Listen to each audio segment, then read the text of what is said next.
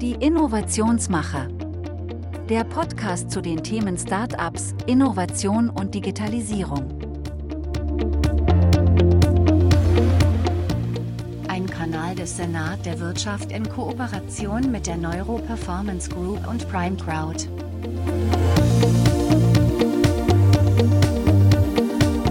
Der Komplettmitschnitt des Leaders Talk, gemeinsam mit dem Senat der Wirtschaft und mit dem Hauptgast Bodo Jansen.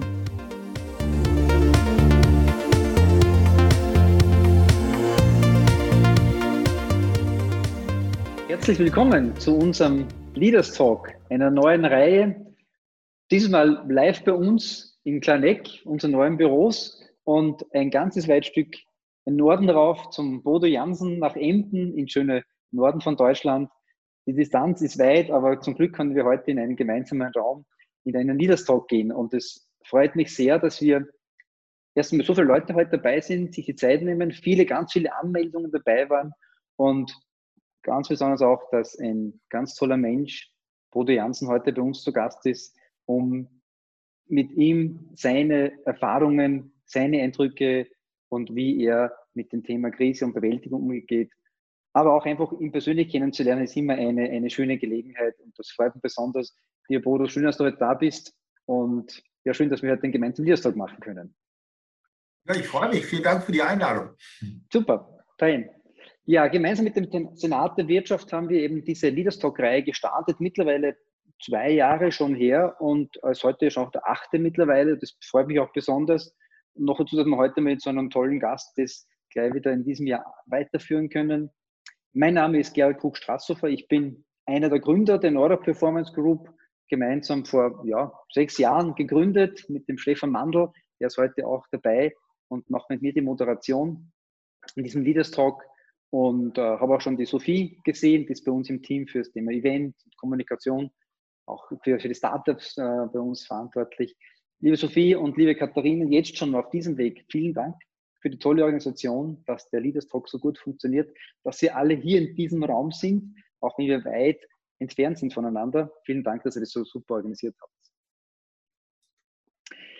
Ja, wie immer, vorab, bevor es losgeht, ein paar Hinweise zur Technik. Also bitte alle Teilnehmer stumm schalten, dass wir da keine Nebengeräusche haben, wenn es geht.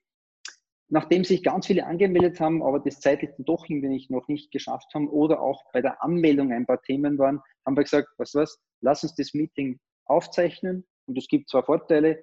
Diejenigen, die heute da sind, bekommen dann die Aufzeichnungen, wenn sie möchten, wieder von uns zugesendet und die anderen, die heute nicht dabei sein können, bekommen sie im Nachgang von uns weitergeleitet, damit sie einfach mithören können, was wir heute Schönes miteinander gesprochen haben. Ja, bevor wir loslegen, möchte ich ein neues Ritual gerne einführen. Eins, das wir bei den Leaders Talks noch nie gehabt haben, was ich selber vor einem Jahr bei Bodo bei einem seiner Kurse lernen durfte, nämlich das Thema der Stille. In der Stille ist die Möglichkeit der Reflexion und oft ist die Reflexion viel wirksamer als die Aktion, habe ich gelernt. Und das möchte ich euch alle heute einladen, mal anzukommen, da zu, kommen, da zu sein und uns eine Minute der Stille zu geben.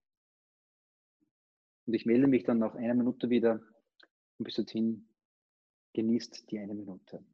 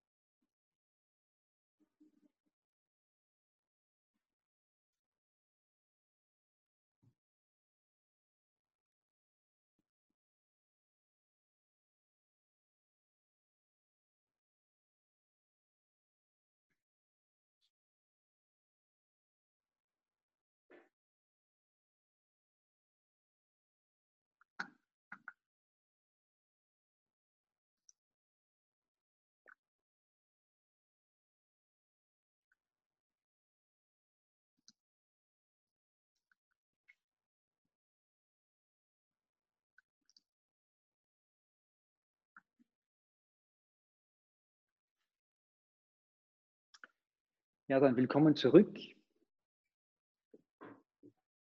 aus der Stille und jetzt legen wir richtig los. Ja, Leaders Talk, worum geht's? Warum haben wir die Leaders Talks gemacht? Sind doch viele Leute, neue Leute dabei. Wir wollen, haben den, den Denkanstoß gehabt, wir möchten Leute einladen, die etwas zu sagen haben, die bewegen und die, wo den Leute, die zu uns kommen, Leaders Talk sagen, da habe ich etwas mitnehmen können. Und genau solche Leute, oder so einen Mann haben wir heute in unserer Runde, den Bodo Jansen, werden wir gleich noch vorstellen. Ich glaube, die meisten kennen ihn ja eh, beziehungsweise haben von ihm schon gehört oder vielleicht das ein oder andere tolle Buch schon gelesen. Da kommen wir auch noch später dazu. Und eben das war der Anstoß, eben Impulse zu geben, mittlerweile zum achten Mal. Nämlich das ist auch das, was, was unser Antrieb in der Neuroperformance Group ist, nämlich dass wir sagen, ähm, einen gemeinsamen Antrieb zu haben, Menschen zu stärken, zu bestärken, damit sie selbst das machen können, was für sie richtig und wichtig ist, um auch selbst in die Kraft zu kommen. Ob das in unseren Führungskräfte-Bootcamps ist, in unseren Programmen mit Innovation, egal. Da ist es wichtig, dass wir die Menschen mitnehmen können und darum geht es. Vor zwei Jahren haben wir den, den Leaders Talk gestartet, gemeinsam mit unseren Freunden und Partnern des Senat der Wirtschaft. Und heute darf ich auch einen der Vorständinnen, Vorständinnen begrüßen, nämlich Gabriele Stowasser. Bitte, Gabriele, um deine Begrüßungsworte. Vielen Dank, lieber Gerald, für die, für die Einleitung und auch für den Moment der Stille ist man gar nicht mehr gewohnt. Die meisten machen nebenbei dann was, aber ich habe diesmal nichts gemacht nebenbei. mein Name ist Gabriele Stowasser. Ich bin äh, eine der drei Vorstände vom Senat der Wirtschaft und ich freue mich, dass ich hier heute dabei sein darf. Das heutige Thema lehnt sich eben an den Buchtitel von unserem Ehrengast Bodo Jansen an. Und es geht um die Bewältigung von Krisen aus der eigenen Kraft heraus. Wir reden da nicht von finanziellen Unterstützungen, sondern wir reden in erster Linie von Werten und Stil im Unternehmen. Und wir reden von spontanen Entschlüssen, aber auch vom Akzeptieren falscher Entscheidungen, vom eventuellen Umschwenken, ohne Angst haben zu müssen, das Gesicht zu verlieren. In Wahrheit reden wir davon, wie man Nachhaltigkeit, Menschlichkeit und Innovation zu wichtigen Treibern der Wirtschaft machen kann. Ich selbst hatte einmal Gelegenheit, Bodo Jansen in Wien zu hören bei einem Vortrag. Und ich war eigentlich nie ein Zahlenmensch. Ich habe meist mit dem Bauch und mit Verstand, aber auch mit Hilfe von eigenen Erfahrungen und Erfahrungen anderer gehandelt und immer ein schlechtes Gewissen gehabt, weil meine Affinität zu Zahlen mir komplett fehlt bis heute. Aber seitdem ich Bodo Jansen gehört habe, bin ich in dieser Hinsicht beruhigt, dass ich nicht ganz falsch liege. Ähm, die Innovationsmacher, das ist eine gemeinsame Initiative von Neuroperformance und dem Senat der Wirtschaft, was eine parteipolitisch unabhängige Plattform für mittelständische Betriebe ist. Und mit äh, den Innovationsmachern wollen wir etablierte Unternehmen mit Startups und Jungunternehmen eben zusammenführen und äh, im Endeffekt gute Familienunternehmen funktionieren ja auch so, indem man Erfahrungen mit Innovation verbindet und die beiden Faktoren, die sehr wertvoll sind, miteinander verschmelzen lässt. Ähm, ich werde oft gefragt, äh, ob Innovation und Nachhaltigkeit nicht widersprüchlich sind. Und genau das Gegenteil ist der Fall, weil nachhaltige Entwicklung nicht, nicht nur, aber auch mit Innovation erreicht wird und beides die Wettbewerbsfähigkeit eines Unternehmens sicher stärkt. Innovation kann also Motor für mehr Nachhaltigkeit sein. Und all dies unter dem Aspekt der ökosozialen Marktwirtschaft und der Menschlichkeit. Und da komme ich schon zum Schluss, weil das Motto des Senats der Wirtschaft lautet Wirtschaft für Menschen. Und in diesem Sinne bin ich auch schon dabei, Ihnen eine spannende Unterhaltung zu wünschen und ich freue mich auf diesen Nachmittag. Danke vielmals. Vielen lieben Dank, Gavin. Und in dem Fall ist Wien, hinten mit dem SDG Award. Schön, schön, schönes Plakat.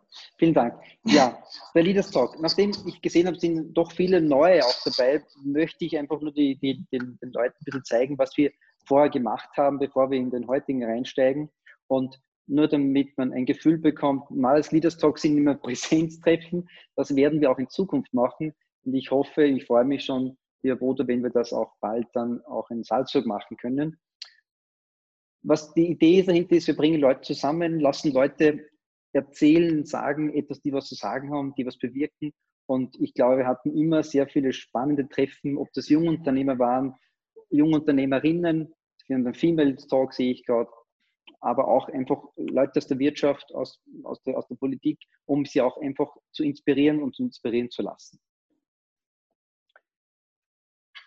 Und heute geht es um eine Frage der Haltung, nämlich mit Bodo Jansen, wie wir Krisen besser bewältigen und gestärkt aus ihnen hervorgehen.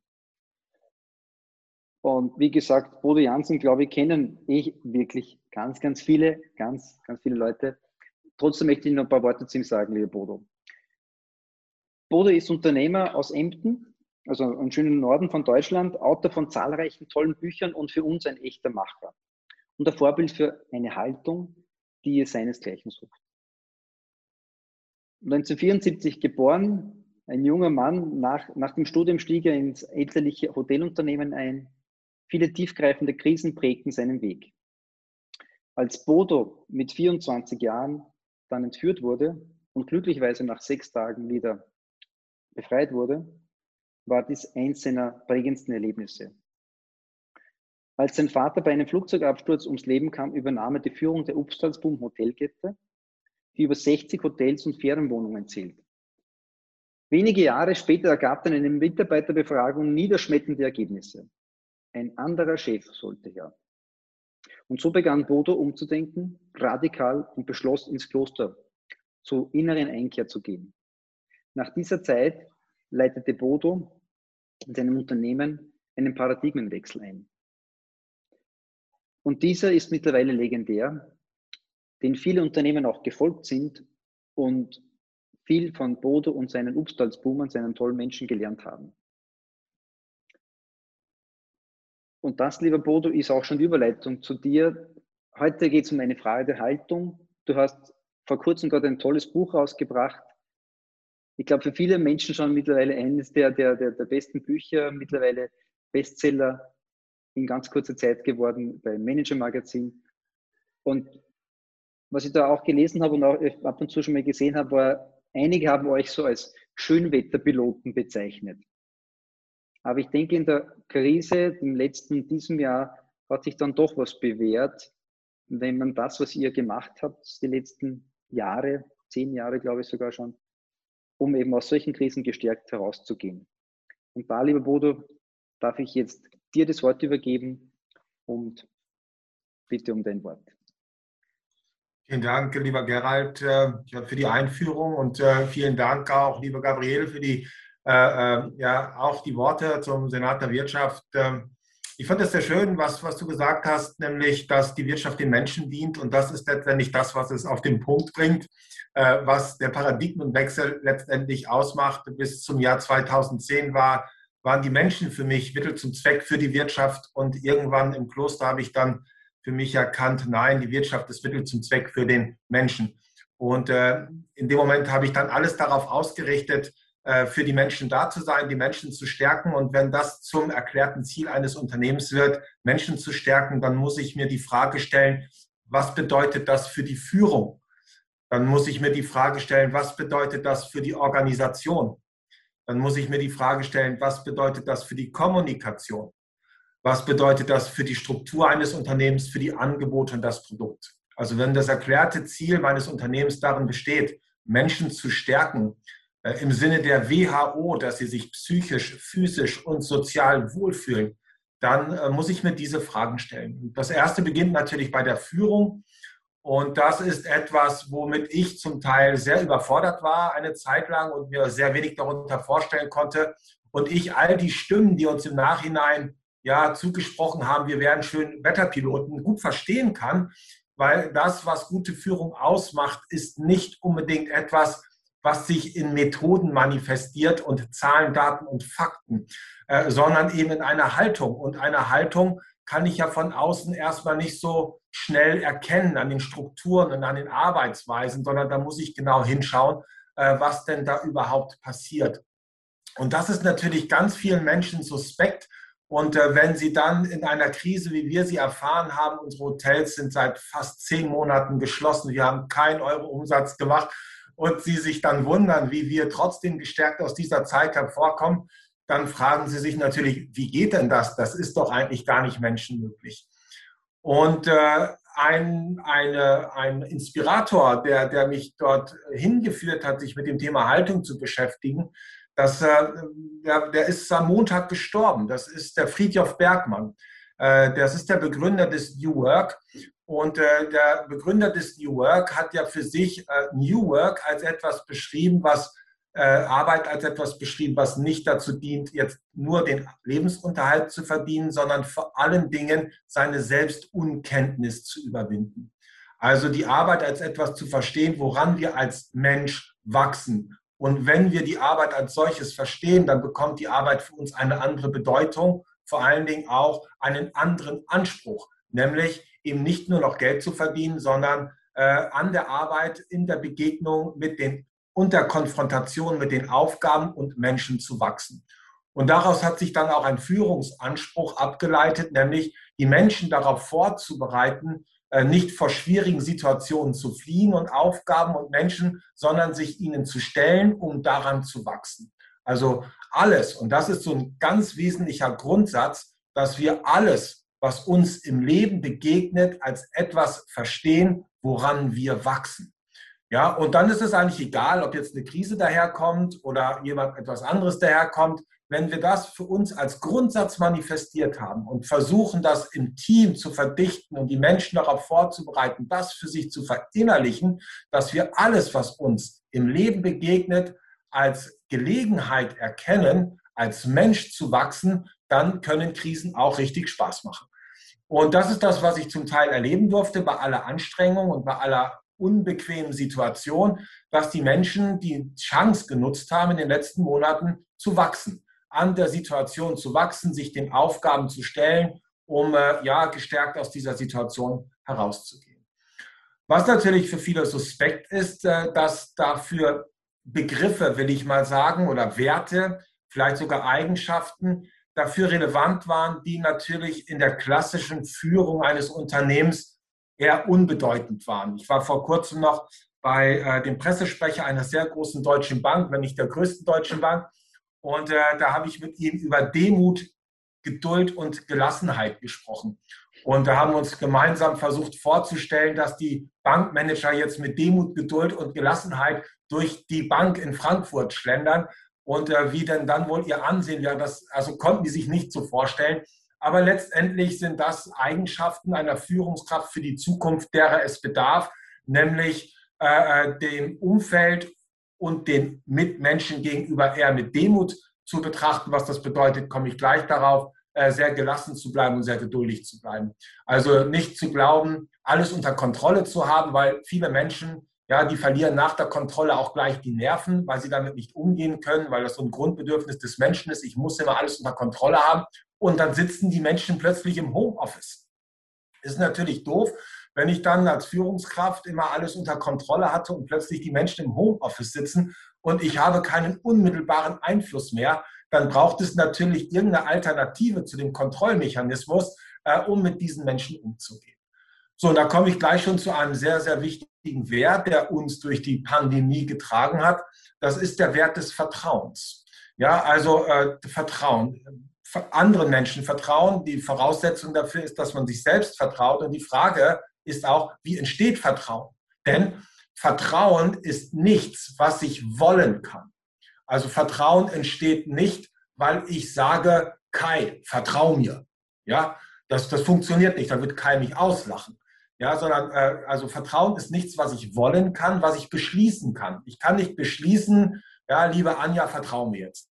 Das geht nicht. Und dann sind wir in einer Situation der Krise wie jetzt und dann haben wir vorher uns nie mit Vertrauen auseinandergesetzt, ist ja sozialromantisch Vertrauen, kann ich nicht sehen, kann ich nicht messen, ja, und plötzlich ist aber der Bedarf da, dass Vertrauen äh, existiert, weil ich sonst die Menschen nicht mehr führen kann.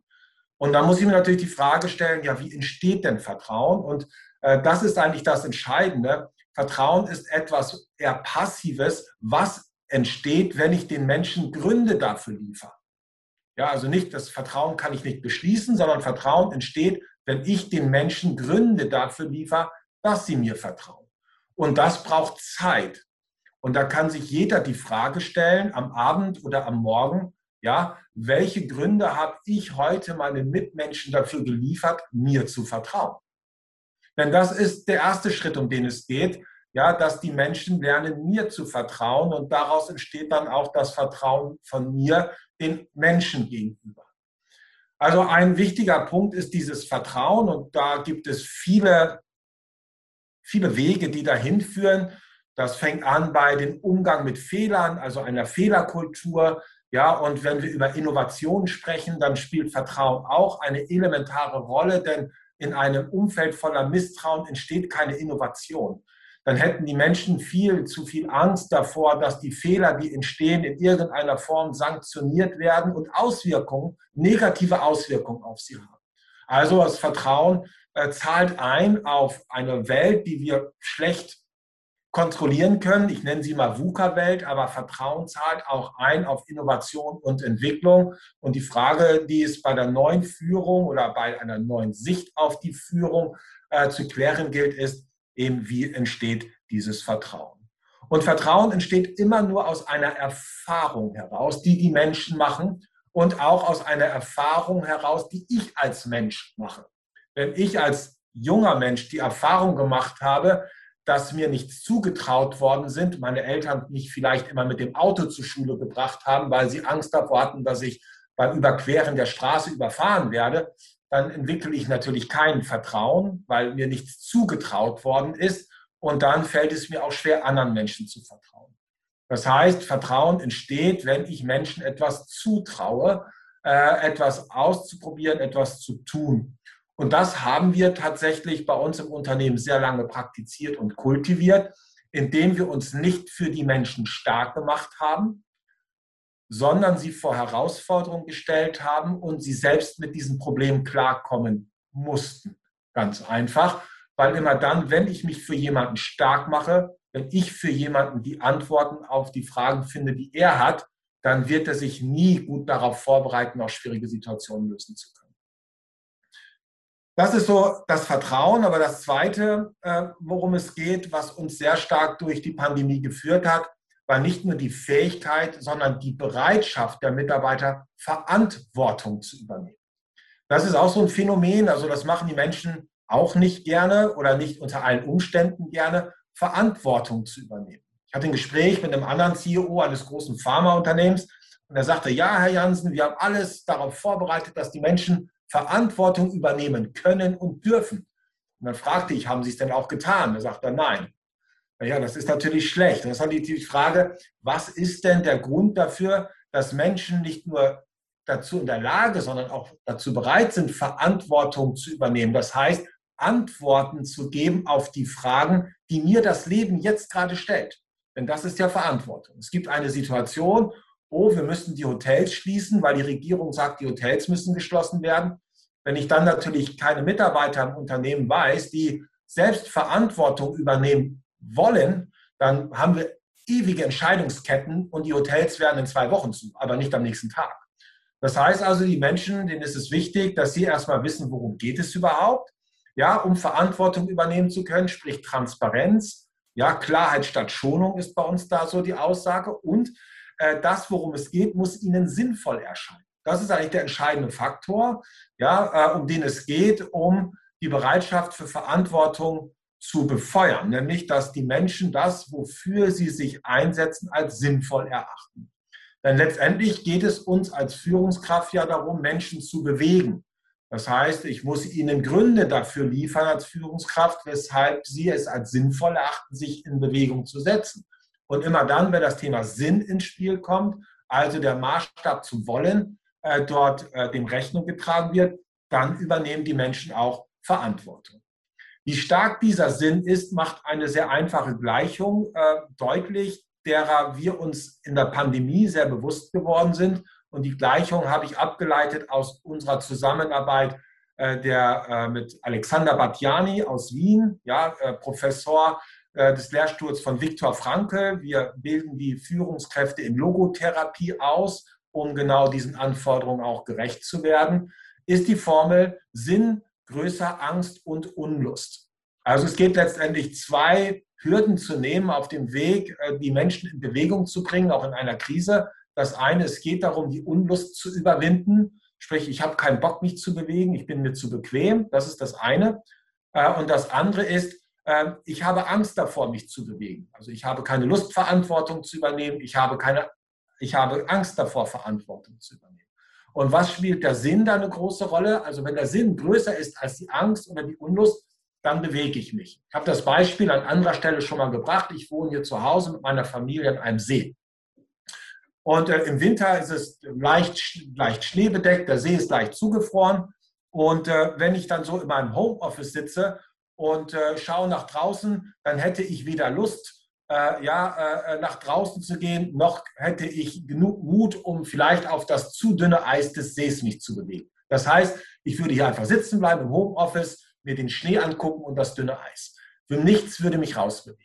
Wenn ich dann aber meine Kinder sehen würde, die da draußen spielen und eins meiner Kinder geht plötzlich auf die Eisfläche und bricht ein, dann denke ich gar nicht lange darüber nach, dann gehe ich raus, ich ziehe mir noch nicht mal was an, ich flitze raus und ich überwinde nicht nur meine Bequemlichkeit, sondern auch meine Angst und gehe auf das Eis, um mein Kind zu retten.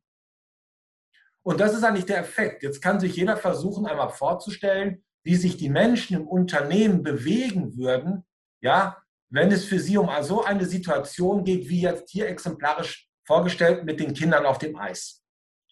Und das ist letztendlich auch die Aufgabe von Führung, ja, die Menschen dabei zu unterstützen, in dem, was sie tun, einen Sinn zu erkennen.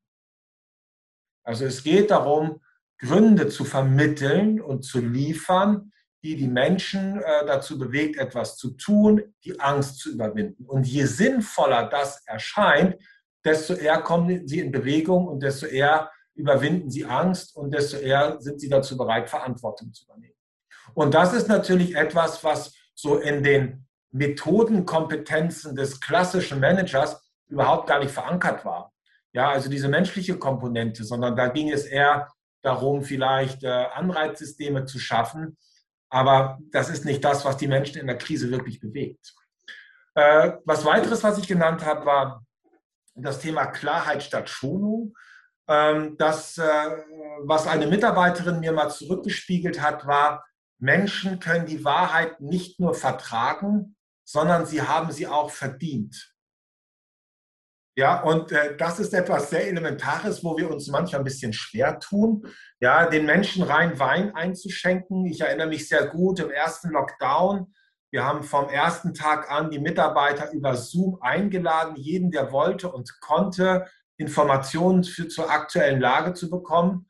Und ich konnte natürlich auch nicht weiter sehen als viele andere, sonst wäre ich ein Prophet.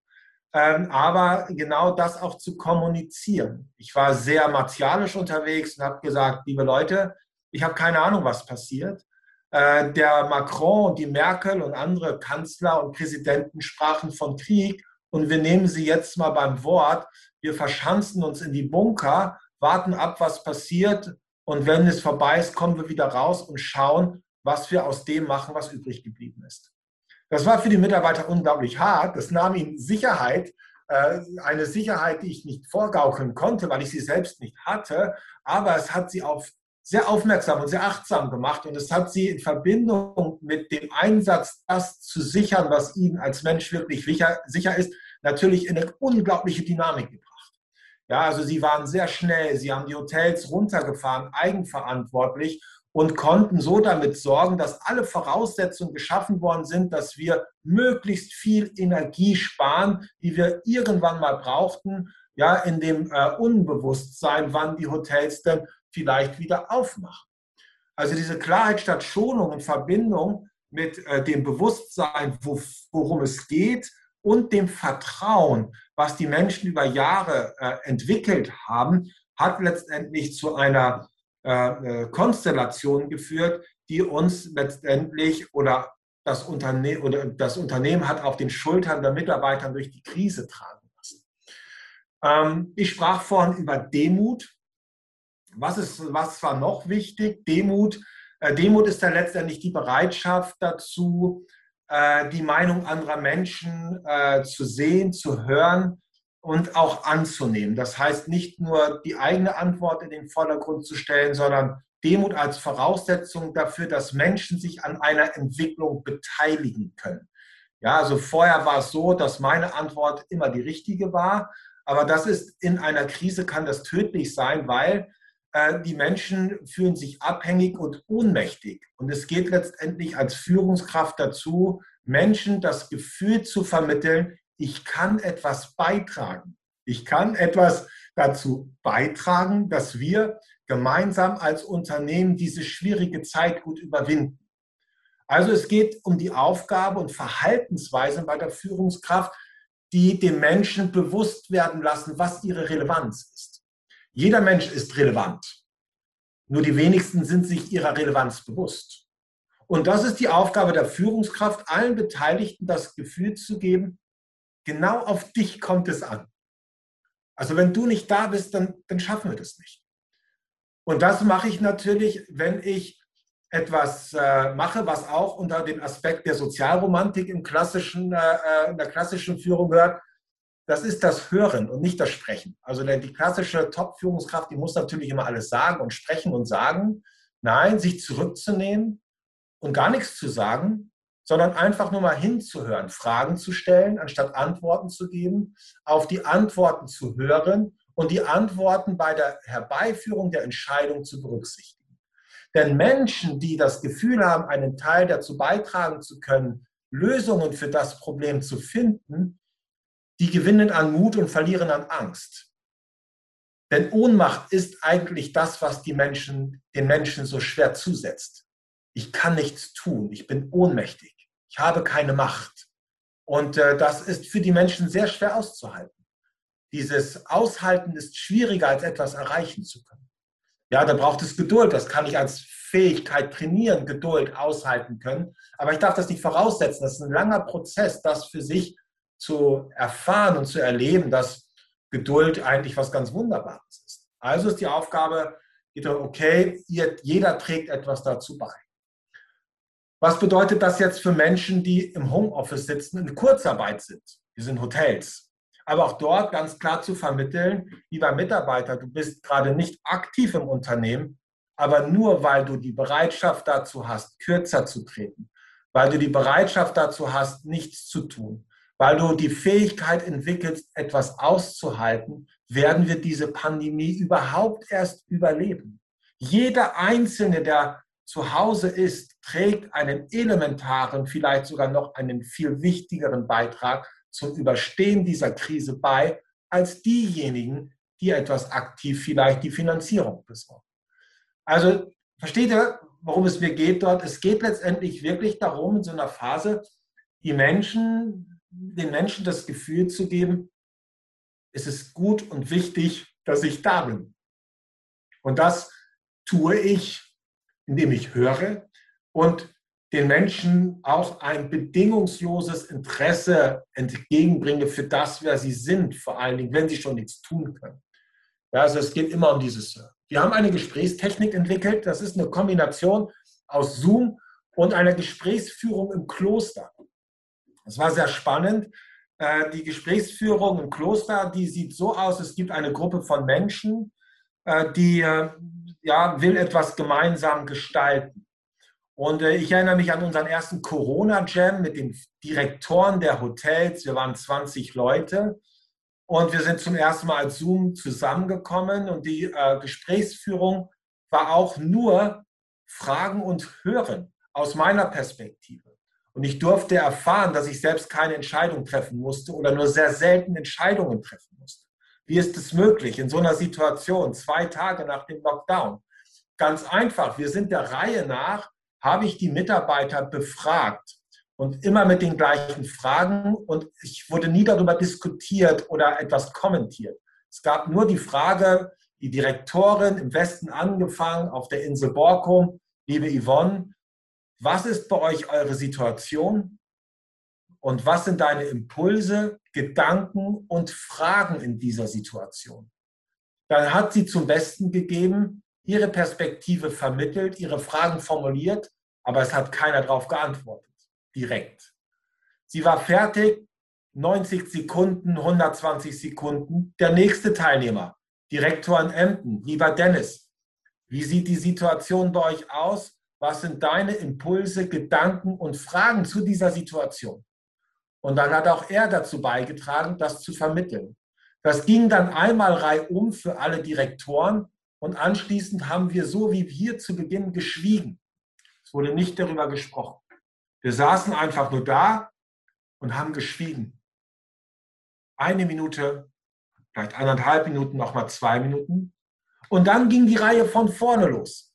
Liebe Yvonne, wieder die erste Direktorin, was sind deine Impulse, Gedanken und Fragen zur aktuellen Situation?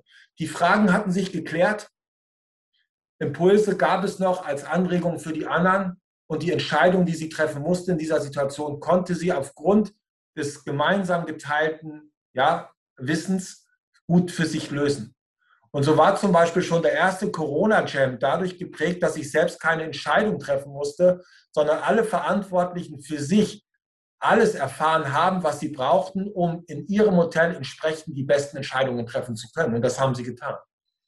Und das ist so, das entsteht nur, und dann entsteht so ein Gefühl der Selbstwirksamkeit. Ja, also wir sind verantwortlich für das, worum es hier geht. Mir sagt niemand, worum es geht.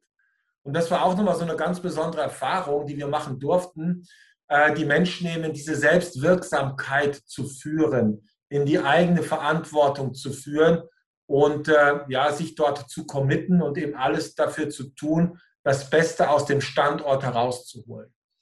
Und diese Effekte, die daraus entstanden sind, die wären in einem System der Kontrolle nie möglich gewesen. Nie.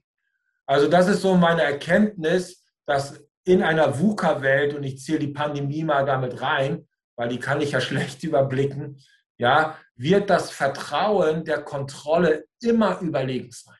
Immer. Die Kontrolle wird nie die Geschwindigkeit zulassen.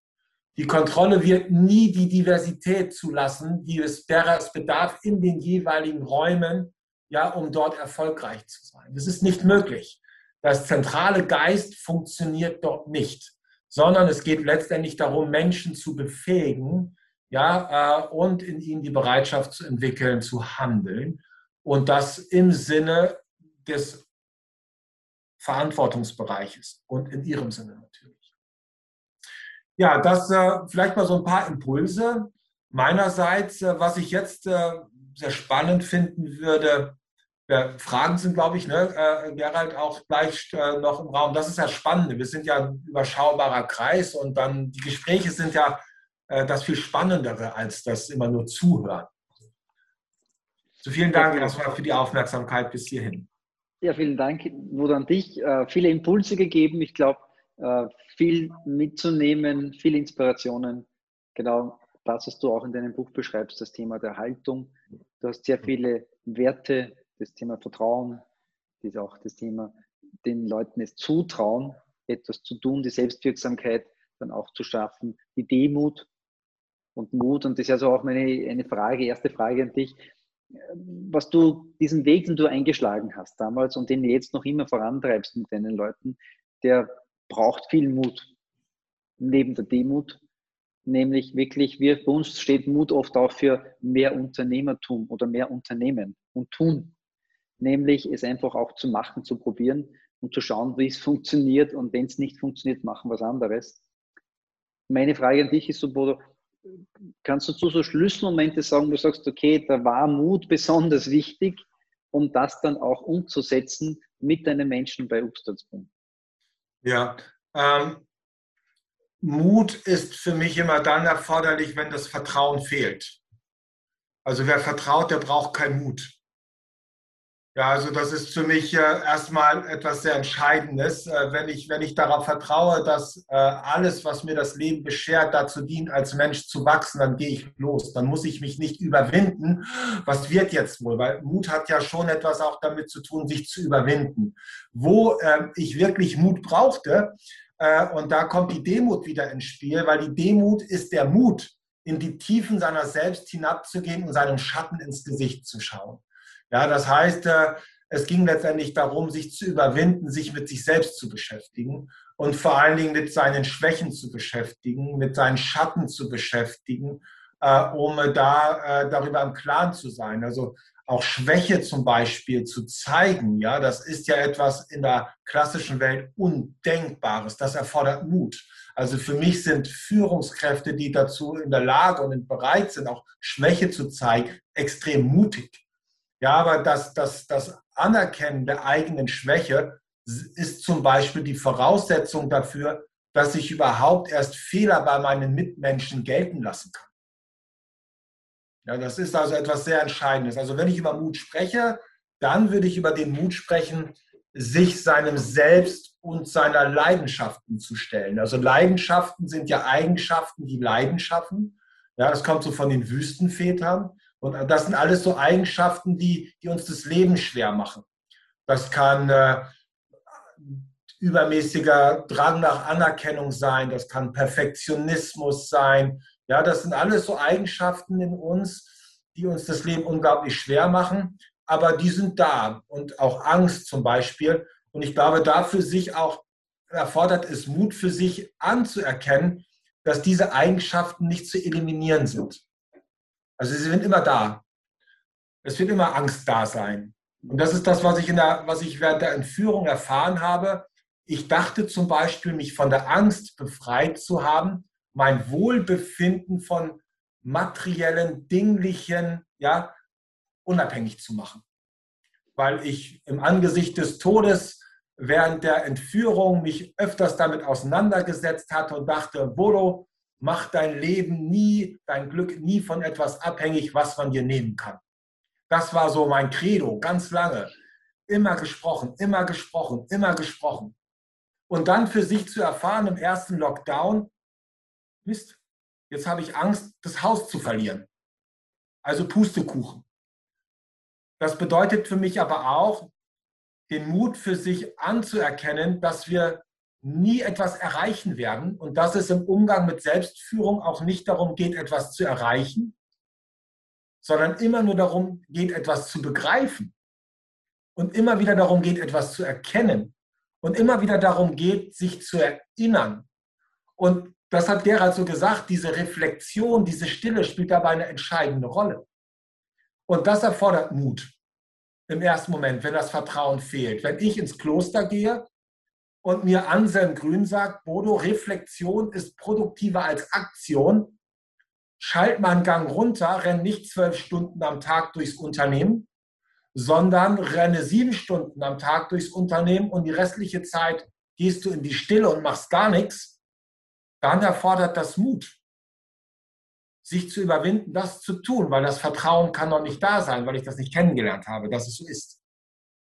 Also Mut und Vertrauen, ja, die, es geht letztendlich darum, dass das anstrengende, mutig sein, das ist ja anstrengend auch, ja, irgendwann dem Vertrauen weichen darf. Und je weniger Vertrauen wir haben in uns und in andere, desto mehr Mut brauchen wir. Ja, und je weniger Vertrauen wir in uns haben, desto mehr Mut brauchen wir. Das heißt, mehr Kraft dafür, uns zu überwinden, etwas zu tun. Und das ist eigentlich auch die Aufgabe von Führung, dieses Vertrauen in sich wieder zu entdecken. Weil Mut ist anstrengend und gute Führung muss nicht anstrengend sein. Also wenn Anstrengung im Spiel ist, ist immer das Ego im Spiel. Das sagt so der Daoismus. Ja, wenn es anstrengend ist, dann ist irgendwie das Ego im Spiel. Aber wenn ich aus dem Selbst heraus etwas tue, äh, ich im Flow bin, äh, dann ist es nicht anstrengend. Also wir arbeiten da tatsächlich mit Tests auch, mit einem Züricher Professor, der einen Test entwickelt hat, äh, aufgrund, äh, auf Basis einer Lehre eines Osnabrückers Professor Julius Kuhl. Das ist der sogenannte Psi-Test. Und der Psi-Test, Persönlichkeitsinteraktionssystem, äh, da basiert auf Bildern und das Ergebnis, was dabei herauskommt, drückt letztendlich aus, ob ich das, was ich täglich tue, ob das meiner Persönlichkeit entspricht. Also wenn das, was ich täglich tue, mich anstrengt und meine Energie raubt und kostet, dann äh, passt es nicht so ganz zu mir. Also letztendlich ist es gut für sich etwas zu finden, was mir Energie schenkt. Und immer wenn es anstrengend wird, dann äh, bin ich da eher wahrscheinlich so in Richtung Ego unterwegs. Das habe ich selbst, erlebe ich immer wieder. Ja, dann bin ich auch wieder exhausted, dann bin ich angestrengt und dann merke ich, aha, da war dann doch der Drang, wieder Anerkennung haben zu wollen, ein bisschen größer und jetzt bin ich müde. Mhm. Ja, wahre, starke Worte. Ähm, Bodo, das Thema, du sprichst dann, wenn es anstrengend ist, dann ist der Egoismus im Vordergrund offensichtlich. Das Ego schlägt durch. Und ich denke, es geht auch, diese Performance mit Leichtigkeit zu schaffen. Genau um dieses Gleichgewicht für sich selber zu schaffen. Ne? Das wäre so die große, große Herausforderung das große Thema für jeden von uns. Mhm. Ich, ich blicke mal in die Runde rein. Gibt es Fragen? Gerald, Gerald Kanni, ähm, es ist im Chat eine Frage aufgetaucht vom Christoph ja, Kreintaler, die würde ich gern äh, stellvertretend stellen. Die Frage an den Bodo ist, wie haben Sie die Akzeptanz für die neue Methodik geschaffen? Vor allem zu Beginn, Sie haben mit dem Familienunternehmen sicher viele Gewohnheiten übernommen, Fragezeichen. Mit benediktinischen Regeln wird kaum jemand etwas anfangen können. Wie haben Sie es richtig übersetzt, fragt der Christoph Kreintaler. Also die, die, ich glaube, die wichtigste, die wichtigste Voraussetzung waren Geduld und Gelassenheit. Darüber haben wir vorhin gesprochen, wir haben Geduld gesprochen, äh, also Demut, Geduld und Gelassenheit. Ähm, ich kann Menschen nur, fangen wir anders an, ich gehe in die stoische Philosophie. Die Grundfrage der stoischen Philosophie ist die, was ist das, was ich bestimmen kann, was ich beschließen kann und was ist das, was ich nicht bestimmen und beschließen kann. Was ich definitiv nicht beschließen kann, ist die Bereitschaft der anderen Menschen, sich zu entwickeln. Das kann ich nicht beschließen. Ich kann jetzt nicht sagen, lieber Stefan, du entwickelst jetzt deine Persönlichkeit. Mhm. So, das heißt, die Grundfrage, da muss ich erstmal für mich klarkommen und erstmal zwei Begriffe austauschen, nämlich die Erwartung gegen die Hoffnung tauschen. Erwartung ist wie so ein Vertrag, ich, äh, den ich mit jemandem habe, ohne dass er es weiß. Ich setze mich ein, beginne eine Schulung und erwarte, dass er die Inhalte der Schulung umsetzt. Wenn ich diese Erwartung habe, habe ich schon verloren. Dann mache ich mein Wohlbefinden abhängig von dem Verhalten anderer Menschen. Ja, und da komme ich zur Hoffnung. Hoffnung ist eigentlich äh, für mich ein schöner Begriff, auch wenn die klassische Unternehmerwelt sagt, äh, die Hoffnung ist der Tod des Unternehmers. Da geht es letztendlich darum, einfach darauf zu hoffen, dass das, was ich hier gebe, irgendwann dazu führt, dass die Saat aufgeht. Also ich inspiriere, ich lade ein, ich ermutige. Mhm. Und ich glaube, das Zweite, das erfordert auch wieder Demut für sich einfach einzugestehen, dass ich definitiv niemals in meinem gesamten Leben alle Menschen erreichen werde. Das ist ja auch so eine Wahnvorstellung, unter der viele leiden. Ja, äh, sie wollen alle Menschen im Unternehmen erreichen. Ist nicht möglich. Vergesst es einfach. Mhm. So, und das erstmal für sich anzunehmen. Ich erreiche nicht alle und ich erreiche sie auch nur dann, wenn sie bereit dazu sind, dass ich sie erreiche. Und das kann mich schon mal total entspannen, weil es ist eh nicht in meinem Einfluss. Ich kann also immer nur mit bestem Wissen und Gewissen das teilen, ja, was ich für mich an Erfahrung gesammelt habe. Und das ist das Entscheidende. Wenn äh, mich fragte eine Redakteurin, äh, das Thema Selbstführung hat eine große Rolle gespielt. Ja, ähm, äh, ist denn das nicht dieses egozentrische um sich selbst kreisen? Habe ich gesagt, nein. In dem Moment, wo wir die Erfahrungen, die wir selbst machen im Umgang mit uns selbst, mit anderen Menschen teilen, erfährt Selbstführung ihren Sinn. So, das heißt also, alles das, was ich gelernt habe im Kloster, habe ich einfach versucht, innerhalb des Unternehmens anzubringen, aber ohne darüber zu sprechen, dass ich im Seminar war. Weil das ruft die Passiv-Aggressiven auf den Plan. Die Passiv-Aggressiven sind die, die sagen, ah, der Chef war im Seminar, der dreht jetzt drei Wochen am Rad und danach hört er auch wieder auf. Ich sitze das mal aus. Also es geht darum, nicht darüber zu sprechen, gar nicht darüber zu sprechen. Und es gibt in der Regel des heiligen Benedikt eine schöne Aussage über den Abt. Ja, er mache alles Heilige mehr durch sein Leben als durch sein Reden sichtbar. Also ich bin gefragt, als Mensch mein Verhalten darauf auszurichten, dass andere Menschen wachsen können. Und das hat ganz viele Facetten. Das beginnt mit der ersten Begegnung. Ich erlebe auch häufig Argumente, die sagen, ja, mein Chef und wir haben kein Budget und die Struktur. Das spielt überhaupt gar keine Rolle. Also da schalte ich relativ schnell ab, wenn die Menschen anfangen, über Systeme zu sprechen. Darum geht es überhaupt gar nicht. Also Organisationssysteme zu sprechen. Wenn es darum geht, Menschen zu bewegen, dann entsteht die Bewegung heraus aus der unmittelbaren Begegnung mit den Menschen und der Art und Weise, wie ich diesem Menschen begegne. Und da spielt es keine Rolle, ob ich zwei oder 20.000 Menschen begegne. Jeder Begegnung liegt die Chance, dass sie etwas in dem anderen Menschen hinterlässt. Bestenfalls ein aufbauenden Eindruck. Also es geht nicht um die Methodik. Ja, mhm. also natürlich äh, gibt es Methoden, die das unterstützen, aber letztendlich die sicherste Vorgehensweise, die es gibt, ist erst einmal jede Begegnung als Chance zu verstehen, Menschen zu stärken. Und das reduziert sich auf etwas sehr Einfaches, was viele gar nicht so sehr auf dem Schirm haben. Sie sprechen über Begr Werte, über Substantive. Da geht es um Vertrauen, da geht es um Zuverlässigkeit, da geht es äh, um Verantwortung, haben wir auch drüber gesprochen. Aber die entscheidende Frage ist nicht das Substantiv. Hm. Allein durch das Substantiv passiert überhaupt gar nichts, hm. sondern nur durch die Ableitung ins Verb hinein. Also durch welches konkrete Verhalten vermittle ich meinem Umfeld Wertschätzung? Ja, indem ich mich bedingungslos für jemanden interessiere und ihn frage. Ja, und das ist letztendlich, also es wird so gerne nach einer Methode gefragt, aber die Methode besteht eigentlich darin, jede Begegnung dafür zu nutzen, Menschen zu stärken. Und sein Verhalten zu überdenken und sich die Frage zu stellen, was trage ich in dieser Sekunde dazu bei, ja, meinen, mein Gegenüber zu stärken. Und das ist das Schöne, das, liegt, das ist das, was ich beschließen kann. Das ist das allein in meiner Macht Stehende. Das allein in meiner Macht Stehende ist, was ich entscheide und was ich tue. Über alles andere brauche ich mir gar keine Gedanken zu machen. Ja. Mhm.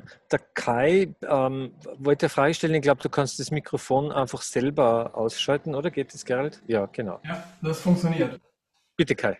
äh, Dankeschön. Ja, Bodo, vielen Dank für deinen Vortrag.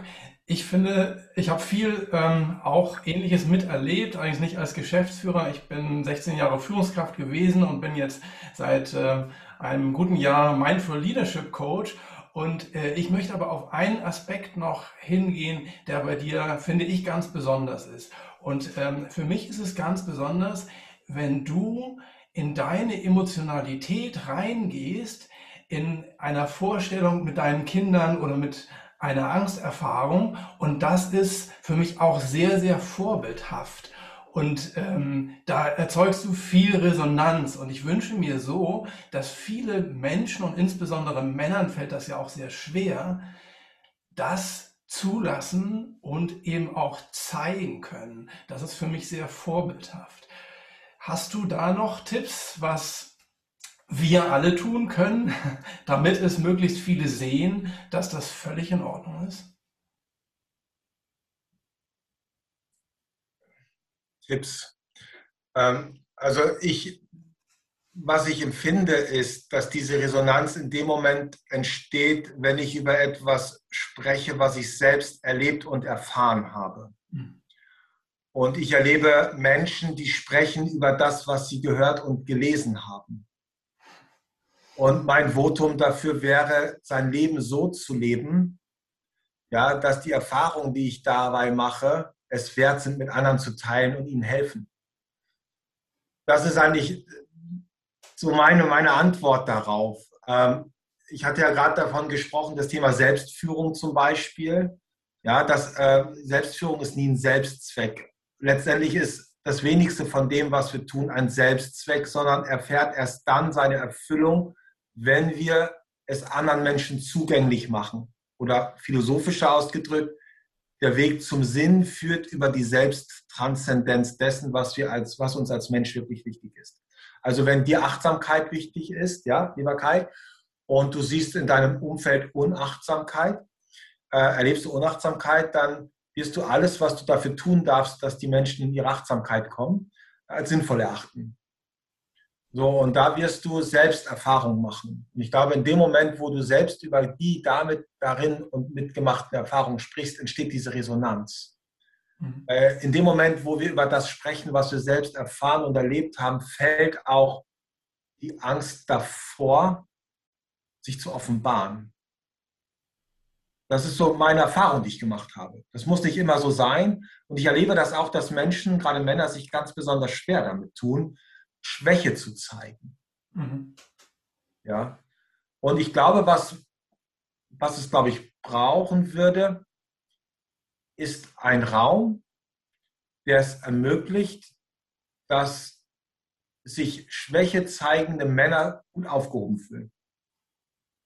Ja, auf jeden Fall. Und da, da ist auch ganz toll, dass du diesen Raum eben in, in den Räumen, wo du bist, bietest. Weil in dem Moment, wo du das vorlebst, ähm, ist es für alle Teilnehmenden klar, dass das möglich ist. Ja, und was, was, also was mir hilft, um da vielleicht einen Einstieg zu finden, das will ich äh, nicht unterlassen, ist, äh, sich mit der stoischen Philosophie zu beschäftigen. Also äh, Epiktet, Seneca, Marc Aurel. Und die Grundlage der Stoiker, also es geht ja in der, in der stoischen Philosophie, geht es ja letztendlich um das gelingende Leben jenseits äußerer Faktoren. Also wie kann ich mein, Le wie kann ich mein Wohlbefinden unabhängig äh, entwickeln von äußeren Faktoren? Und äh, da komme ich ja schnell zu diesen, äh, diesen Fragestellungen, was ist das in meiner Macht Stehende, was ist das nicht in meiner Macht Stehende? Und die Reaktion der Menschen auf das, was ich tue, ist nie etwas, was das in meiner Macht Stehende ist. Also braucht mich das nicht tangieren. Das kann ich eine Grundsatzentscheidung für mich treffen. Ich kann eine Grundsatz, also ich arbeite gerne mit den sogenannten vorweggenommenen Entscheidungen. Man kann es auch Bekenntnis nennen, man kann es Commitment nennen. Ein Commitment habe ich vorhin genannt. Ich habe für mich, da steht manifestiert und das ist eine Entscheidung, die gilt wie die, wie die, wie die des Ja-Wortes meiner Frau oder auch das Aufhören mit dem Rauchen bis zum Ende meines Lebens. Und dieses Commitment heißt, ich betrachte jede Situation, die, die mir im Leben widerfährt, als Chance zu wachsen. Egal was, immer. Und das werde ich nie aufweichen. Und genauso kann ich das für mich auch manifestieren im Kopf und sagen, ich werde mich durch das Verhalten anderer Menschen nicht aus der Ruhe bringen lassen. Und der Begriff, äh, um den es dort geht, äh, ist der der inneren Freiheit. Also Menschen sehnen sich ja so nach äußerer Freiheit und sagen dann, ich habe die Freiheit dazu, mir etwas erlauben zu können. Und sie versuchen dann in all den Möglichkeiten etwas sich erlauben zu können, sich frei zu machen. Aber all die Dinge, die sie sich erlauben können, sind äußeren Einflüssen ausgesetzt und können mir genommen werden. Also bleibe ich zur inneren Freiheit. Und die inneren Freiheit, das sind so Sätze wie, die, kann man, die kann, kannst du mit in die Meditation nehmen. Also auch dieses Bild, sich tatsächlich mal vorzustellen, ich nehme da ganz gerne den Baum, weil der passt eigentlich, ist ein super Vorbild, ist, stell dir mal vor, äh, du befreist dich von dem Zwang, andere Menschen beeindrucken zu wollen. Also ich, allein wenn du dich von dem Zwang befreist, andere Menschen beeindrucken zu wollen, dann ist das, das schon mal vollkommen egal, was über dich gesagt und geschrieben wird. Mhm. Ich hatte vor kurzem äh, einen Redakteur, einen Zeitungsredakteur, mein Buch gegeben und der hat dann in der lokalen Presse geschrieben, ein Ende Unternehmen am Abgrund. Das hat er so für sich so herausinterpretiert. Wieso, weiß ich nicht. Ist auch nicht wichtig. Aber dir dann diese innere Freiheit zu haben, dich davon nicht tangieren zu lassen. Und auch nichts darauf zu geben, was die Menschen sagen. Ja, in dem Moment. Das ist, und das geht es so. Sich, die innere Freiheit bedeutet, sich von dem Ärger zu befreien, der entsteht, wenn durch Verhalten anderer Menschen. Sich von dem Frust befreien zu können, der entsteht, wenn etwas nicht so läuft, wie ich mir das vorstelle. Also sich mit dem Begriff innere Freiheit auseinanderzusetzen statt äußerer Freiheit.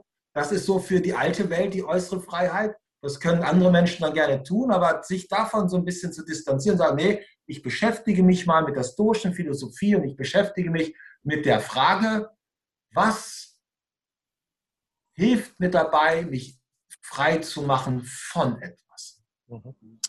Als Gedanke. Danke. Mhm. Super. Äh, das ist jetzt möglicherweise ein bisschen thematischer Bruch, aber die Frage steht jetzt schon seit längerem da von der Birgit Knegendorf.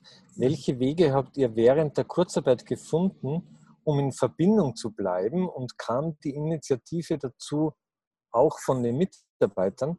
Und anschließend kann der Robert Lahner gern seine Frage stellen.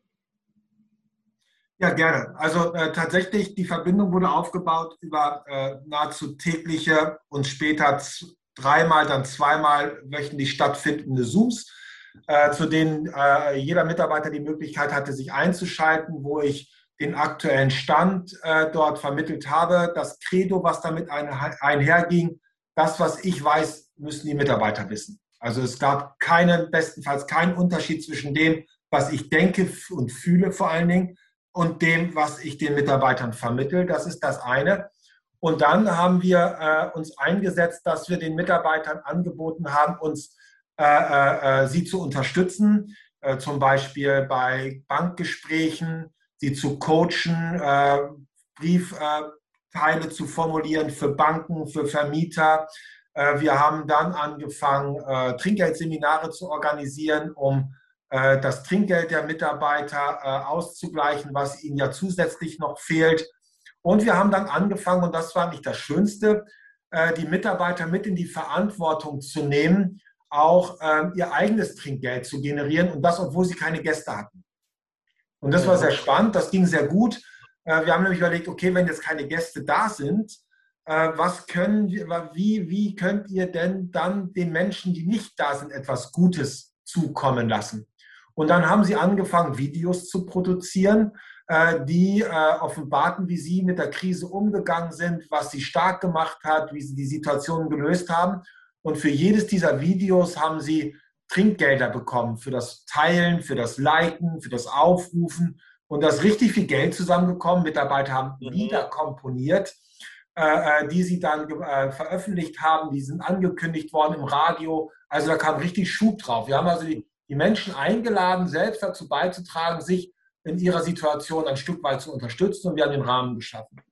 Dann haben wir für die Mitarbeiter Projekte geschaffen, äh, aus äh, sogenannte UP-Herzensprojekte, wo sie die Möglichkeit hatten, in ihrem Umfeld äh, zu schauen, wo es noch, wo es Menschen gibt, die noch bedürftiger sind, um äh, sich dann dafür einsetzen zu können.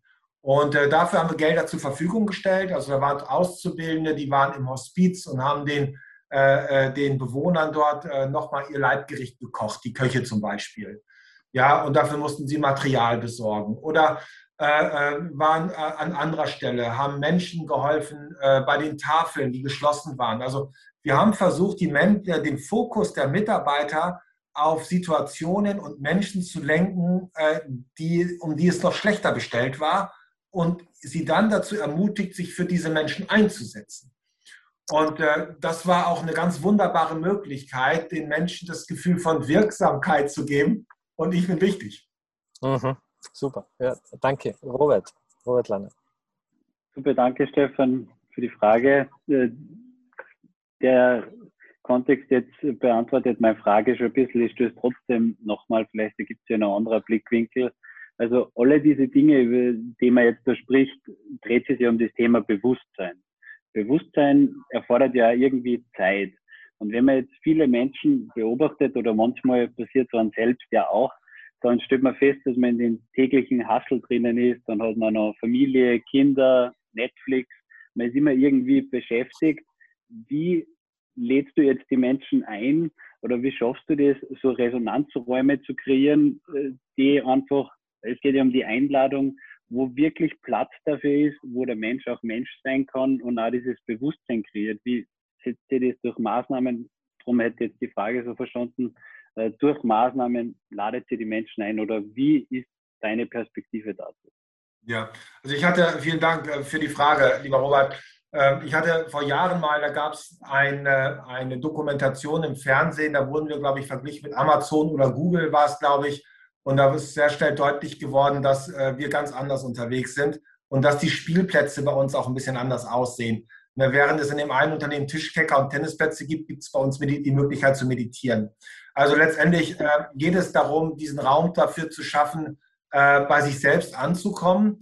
Ähm, das wird äh, eigenständig gelöst in den Betrieben, ja, die Möglichkeit zu geben. Manche wollen das gar nicht. Aber das, äh, worauf wir hinarbeiten, in unserer Curricula zum Beispiel, das ist so der Kernprozess bei uns. Das ist eine Schulungseinheit, die geht über ein Jahr, wo die Menschen regelmäßig zusammenkommen. Äh, da, da leben wir den Alltag eines Klosters. Und äh, äh, da komme ich doch zu einer Methodik, die auch aus dem Kloster, äh, die ich für mich übernommen habe und für, wozu ich die Menschen versuche auch zu ermutigen, nämlich den Grundsatz, dass nicht Termine, sondern Pausen den Tag strukturieren. Also die Frage ist, gebe ich meinen äh, Terminen Prioritäten oder meinen Prioritäten Terminen? Das ist ein großer Unterschied. Wenn ich meinen Terminen Prioritäten gebe, dann bin ich, hänge ich wie eine Marionette am Fäden meiner Mitmenschen. Wenn ich aber meinen Prioritäten Termine gebe, dann setze ich meine Meilensteine, meine Inseln im Alltag, die ich brauche. Und ich für mich ganz persönlich habe einfach auch eine Entscheidung getroffen, eine Grundsatzentscheidung. Äh, die ist sehr einfach. Die habe ich aus dem 6. Jahrhundert äh, aus Norditalien mit übernommen. Eine Fragestellung, die der heilige Benedikt für sich geklärt hat. Äh, nutze ich die Zeit vor dem Sonnenuntergang oder die Zeit vor dem Sonnenaufgang?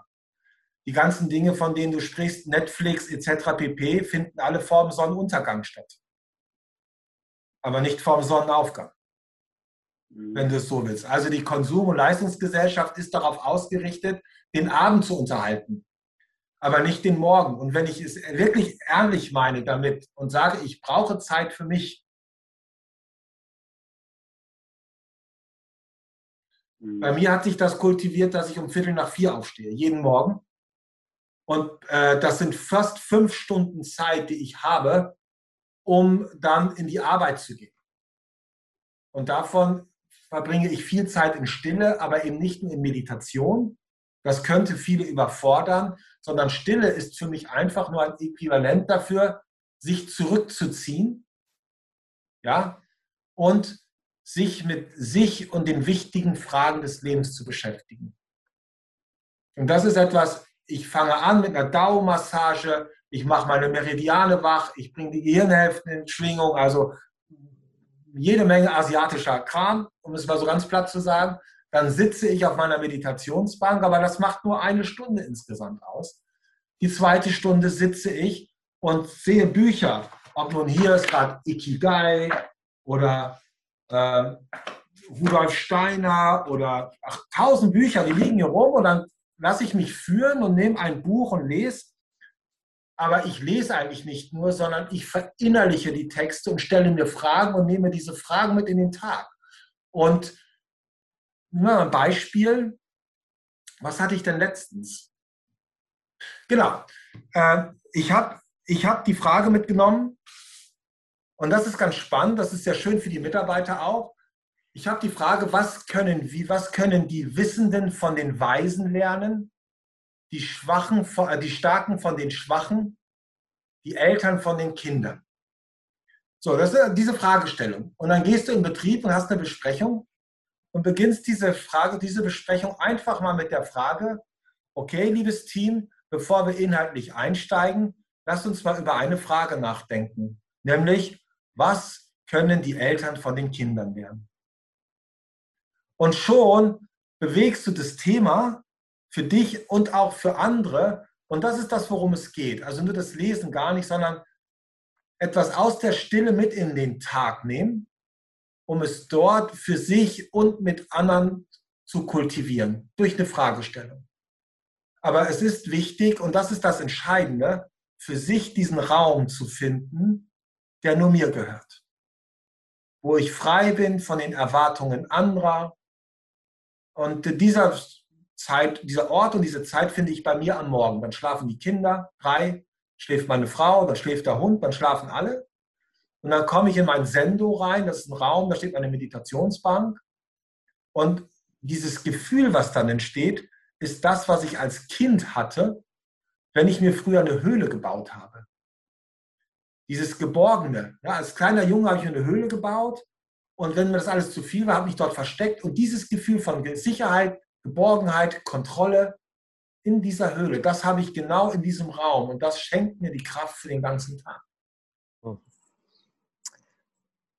Oder nachdem, Vielen Dank nachdem, für die Antwort. Ja, nach, nachdem ich jetzt äh, keine Frage mehr äh, sehe, nehme ich mir den Raum selber einzustellen. Äh, du hast über, äh, gesprochen über Sinn, über Hoffnung.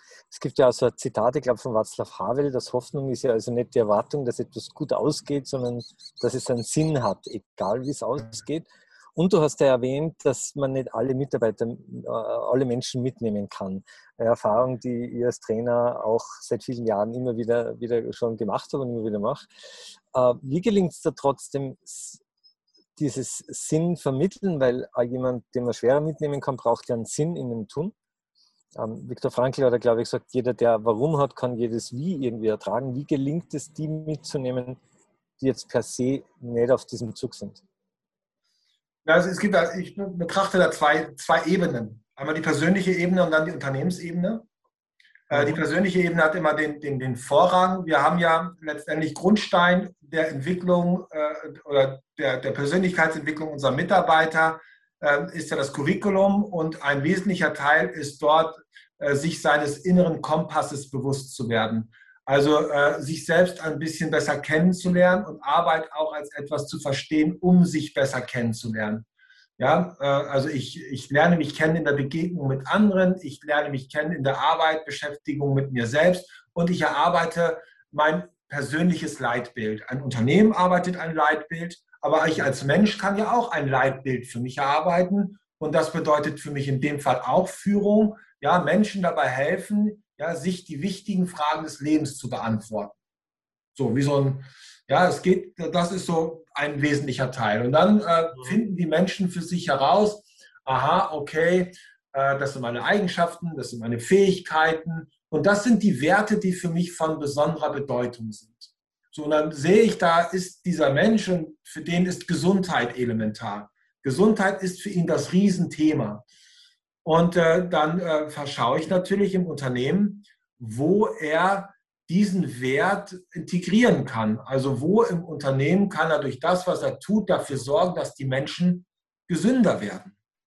Und dann erfährt er in dem, was er täglich tut, schon seinen Sinn. Da brauche ich gar nicht lange drüber sprechen. Das wäre schwierig, wenn ich darüber sprechen muss, weil das Wissen ist immer nur der Trostpreis. Mhm. Es geht dann letztendlich darum, die Menschen ins Gefühl zu bringen. Also das, das zu spüren. Ja, ich kann darüber sprechen, wie es ist, auf dem Gipfel zu stehen, aber wirklich begreifen werde ich das erst, wenn ich da war. Ich kann äh, verstehen, äh, wie eine Geburt funktioniert, wenn ich ein Buch gelesen habe, aber wirklich begreifen werde ich es erst, wenn ich dabei war. Und das ist dann nicht die Aufgabe, ja, die Menschen in dieses Fühlen reinzubringen. Und ich renne so viel durchs Unternehmen und sage, hört auf zu denken. Ja, schalte den Kopf einfach mal ab und fangt an zu fühlen.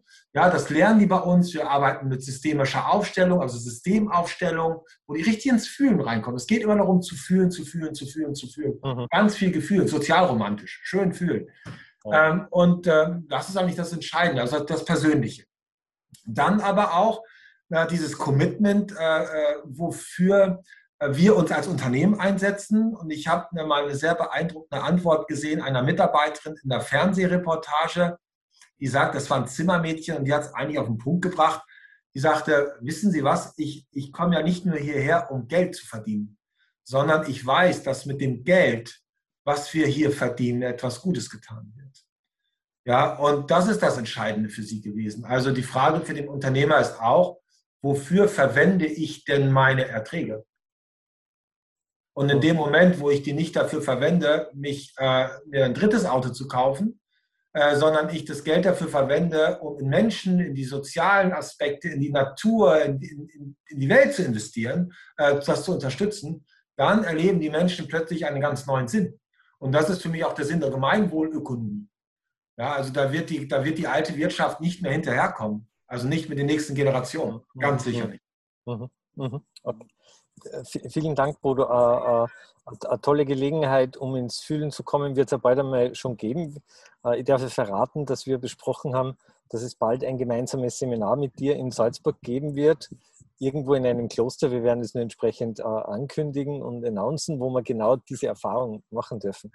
Ähm, Gerald, ich darf wieder an dich zurückgeben, wenn dir das recht ist, weil ich sehe keine Fragen mehr aus der, aus der Runde. Darf ich noch was fragen, ganz kurz? Ja, natürlich. Zwar, ich wollte nur fragen, weil ähm, Sie haben, also Bodo, sind ja sicher auch Lehrlinge in den Betrieben. Und jetzt ist eine, vielleicht eine blöde Frage, aber gibt es eine, eine, eine Altersgrenze dafür, dass man Verständnis fürs Fühlen hat? Das ist meine Frage, weil ich habe ähm, einen Kollege von mir, der gerade, der vorhin unsere Unterhaltung verlassen musste wegen eines Termins, der der Bildungsallianz angehört hat, mir kurz dann noch ein SMS geschickt, wie wichtig äh, dieses System, wenn man so nennen darf, äh, für Lehrlinge wäre, ja, die ja ähm, großenteils, größtenteils unter ähm, einen Mangel an Selbstbewusstsein leiden und natürlich auch äh, Zukunftsängste verstecken, falscher Coolness, wie auch immer.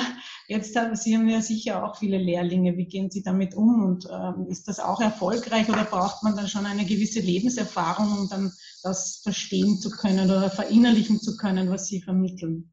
Der Anspruch, der Anspruch an die Ausbildungsbeauftragten ändert sich kolossal. Äh, weil die, die Menschen mit anderen Voraussetzungen äh, ins Unternehmen kommen, die jungen Menschen. Früher äh, wurden noch, wurde die, lag die Verantwort, wurde, die, wurde der Verantwortung innerhalb der Familie noch viel gerechter geworden.